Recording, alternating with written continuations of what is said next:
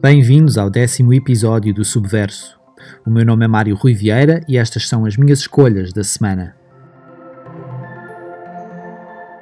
Depois de uma incrível primeira temporada e do genial e emocionalmente devastador episódio especial de Jules, Euphoria superou-se de forma surpreendente numa segunda investida mais intensa, mais arriscada e estranhamente altamente popular, dado o quão perturbadora e desenfreada se revelou, já sabíamos que Zendaya, aqui na pele da jovem problemática Rue Bennett, se está a tornar uma das mais completas atrizes da sua geração, mas o espaço que o criador da série, Sam Levinson, oferece a outras personagens, nestes oito novos episódios, desvia o foco para o restante elenco, que pega na oportunidade para se afirmar de forma extraordinária. Claro que algumas sofrem com isso, foi com alguma pena que vi Jules, magistralmente interpretada por Hunter Schaffer, perder algum protagonismo e Kat, uma incrível Barbie Ferreira, ser praticamente arredada para personagem secundária. Contudo, é surpreendente a forma como Sidney Sweeney, Maud Apatow e Angus Cloud agarram com unhas e dentes as personagens a que dão vida, Cassie, Lexi e Fesco, desenvolvendo-as com representações memoráveis.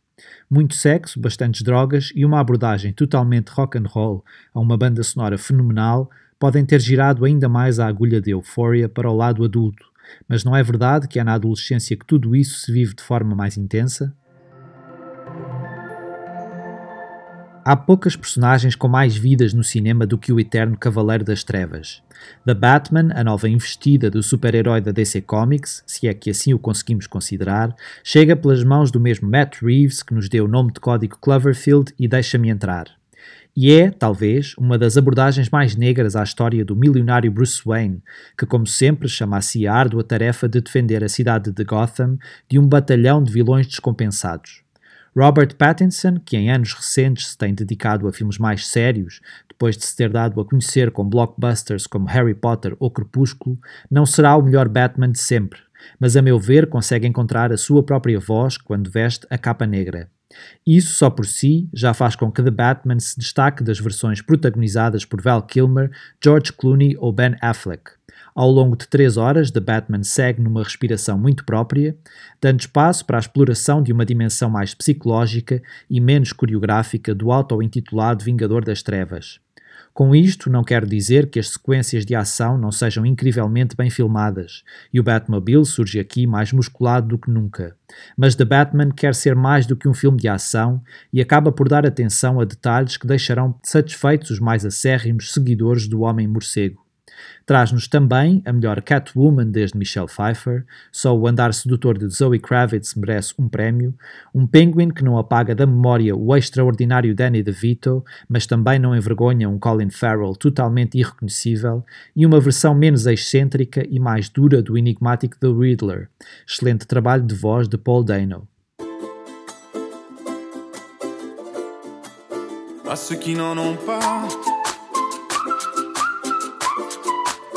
À ceux qui n'en ont pas. Rosa, Rosa.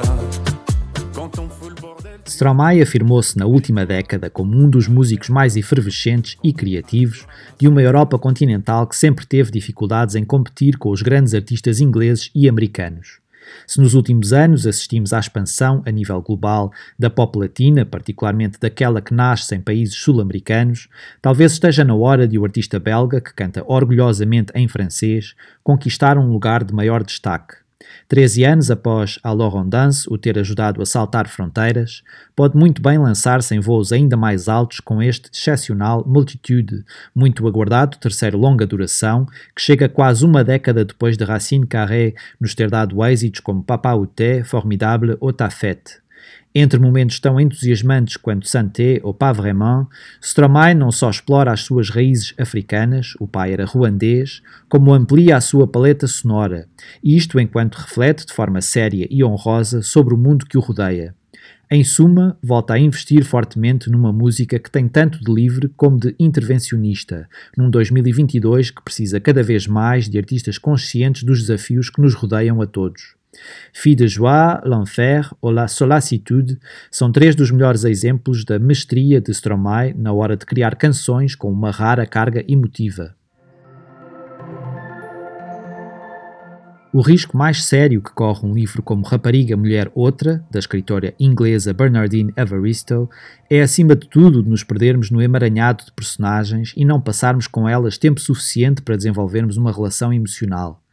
É, contudo, com proficiência que a autora londrina, de ascendência nigeriana, aborda as histórias entrelaçadas de 12 mulheres muito diferentes, mas que partilham uma força de caráter admirável da professora frustrada à artista libertária e libertina, passando pela mãe adolescente e a imigrante que se deixa perder numa relação abusiva, em rapariga, mulher, outra, somos colocados perante as variadíssimas formas de se ser mulher.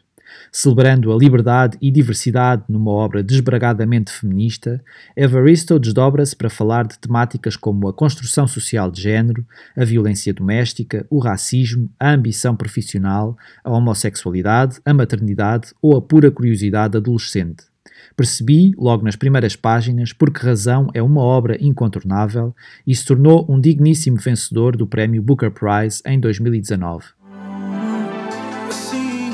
myself.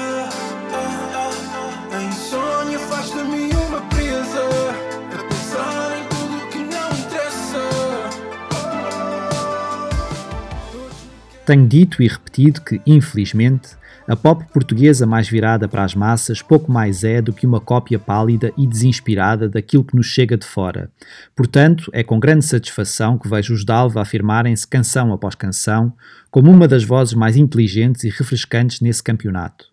Coração à Descrição, o novíssimo single, não só é um êxito em potência, como constitui um passo seguríssimo do agora trio na direção de uma aclamação mais generalizada, deixando as minhas expectativas bem lá no alto relativamente a um novo álbum que tarda em chegar. E foram estas as minhas 5 sugestões em 5 minutos. Estou de volta na próxima semana. Até lá, por favor, digam que vão daqui.